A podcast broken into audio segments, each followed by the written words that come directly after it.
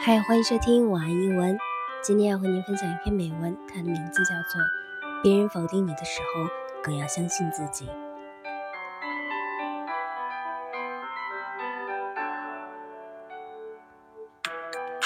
It took me way too long to learn this. I realized I was just surrounded by toxic people.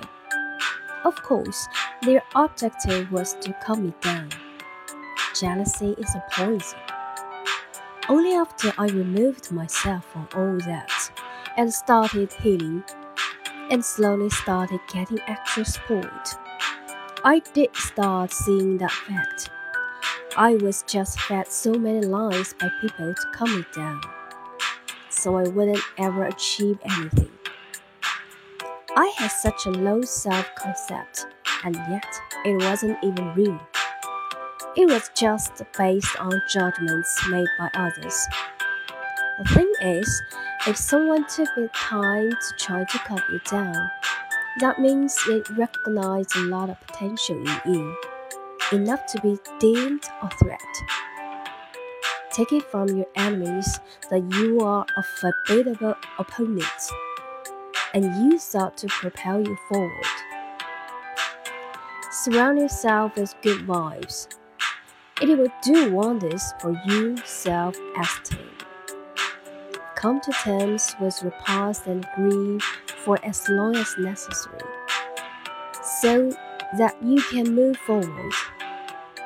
You can do stuff you never even dream of, and deep down, you know it.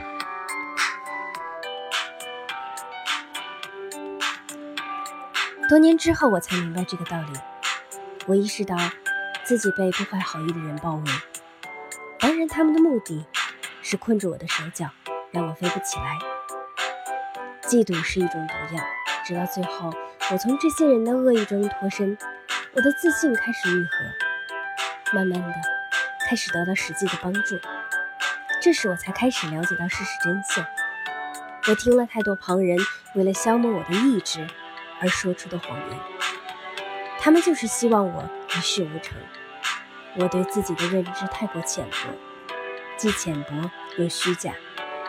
这样的自我认知是建立在他人的评判之上。事实上，如果有人愿意花时间给你设置障碍，就意味着他们在你身上发现了很多潜质。你的潜质足以让他们感到威胁，你可以将计就计。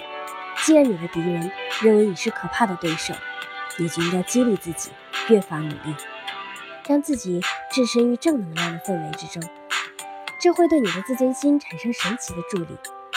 接受自己的过去，让自己的伤痛妥协，坚持足够长的时间，这样你才能向前迈进。你会获得自己做梦都不曾想到的成就，并且在心灵深处，你知道，你做得到。